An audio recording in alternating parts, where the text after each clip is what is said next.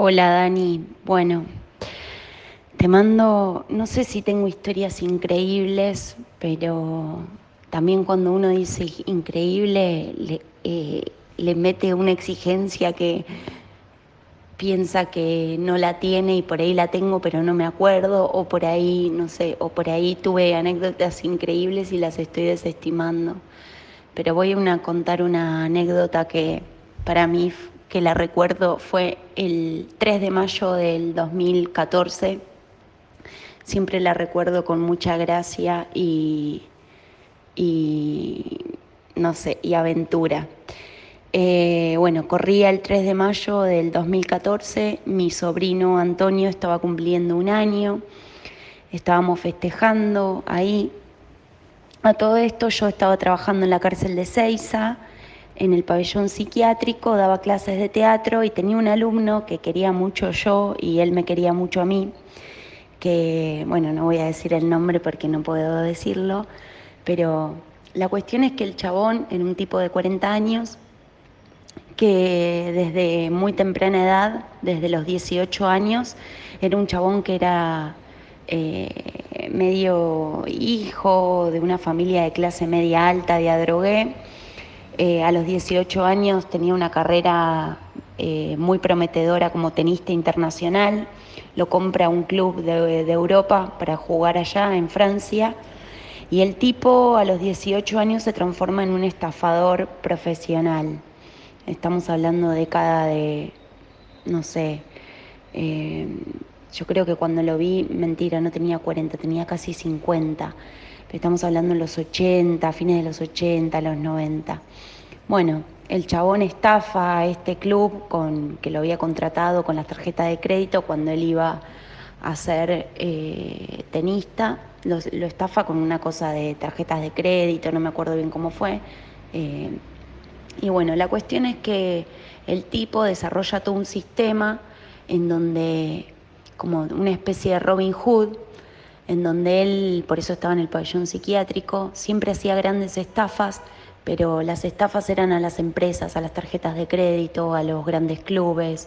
Entonces él consideraba que sin meter a gente, pero bueno, se transforma en un súper ladrón, eh, armando puestas al, al, estilo los simuladores, vestirse de traje como era un tipo pintón, medio que hablaba muchos idiomas y todo, se metía en hoteles, se, eh, robaba eh, autos de alta gama, pero todo medio con una puesta en escena muy, muy representativa. La cuestión es que después de 20 años preso, porque siempre lo agarraban, pese a las estafas y a que estaban bien hechas y a que el tipo había tenido mucha plata, siempre lo agarraban. Eh, cuando se empieza a ver el tipo de mecanismos que usaba, se descubre que el chabón tenía una parafrenia sistematizada, por eso es que lo mandan, bueno, eso se descubrió después, pero lo mandan al pabellón psiquiátrico porque un día hace una toma de renes en el cual él dice que, que hace la toma de renes por la, por la patria argentina, porque su sangre es celeste y blanca, porque sus células dicen Made in Argentina, entonces hace esta toma de renes a punto de salir uh, en libertad y ahí lo mandan al pabellón psiquiátrico. Eh, porque decía que los chinos, bueno, y que Rusia nos iban a, invadir por el agua y demás. La cuestión es que estando en el pabellón psiquiátrico, él venía a las clases de teatro, eh, estando ahí se descubre que tiene una parafrenia sistematizada y que este sistema de armar estas estafas y estos robos era por eso. Entonces, bueno, eh, un día queda en libertad. A todo esto él, como le copaba el teatro y era un tipo que era como muy agradable, muy entrador, todo el mundo lo quería y qué sé yo, un día, eh, eh, estando eh, una médica de ahí, de una psiquiatra del pabellón, él en una le va, le charla y haciéndose el boludo le afana el teléfono a la, a la psiquiatra, siendo que en la cárcel no pueden tener teléfonos. Entonces le afana el teléfono para robar mi teléfono y después le aparece el teléfono, lo devuelve. Entonces solo robo el teléfono para robar mi número. Bueno, cuestión es que como devuelve el teléfono, queda en la nada todo el robo, pero no nunca queda, dice que es él. Cuestión es que después de un tiempo sale en libertad. Y transcurre este día 3 de mayo del 2014 que yo estoy celebrando eh, el, cumpleaños de mi sobrino y me suena el teléfono, un número que no conocía, atiendo y me dice, hola Amelia. Y yo digo, sí, ¿quién habla? Soy yo, voy a cambiarle el nombre.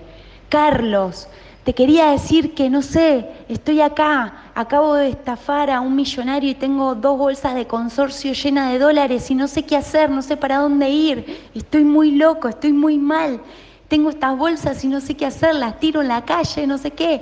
Y yo le digo, no, ¿cómo, cómo me vas a llamar a mí? Y, le digo, bueno, haz una cosa, andate con esas bolsas al borda que te atiendan. Y nada, yo ahora estoy en un cumpleaños, no me involucres en esta situación. no, no me involucres en esta situación de robo. Y bueno, esa fue mi anécdota. Terminó ahí, que fue al borda finalmente, y después no sé qué habrá pasado con esos dólares o si habrá vuelto a quedar preso porque después en 2016 Macri nos echó a todos. Bueno, eso. Ahora te voy a mandar otra.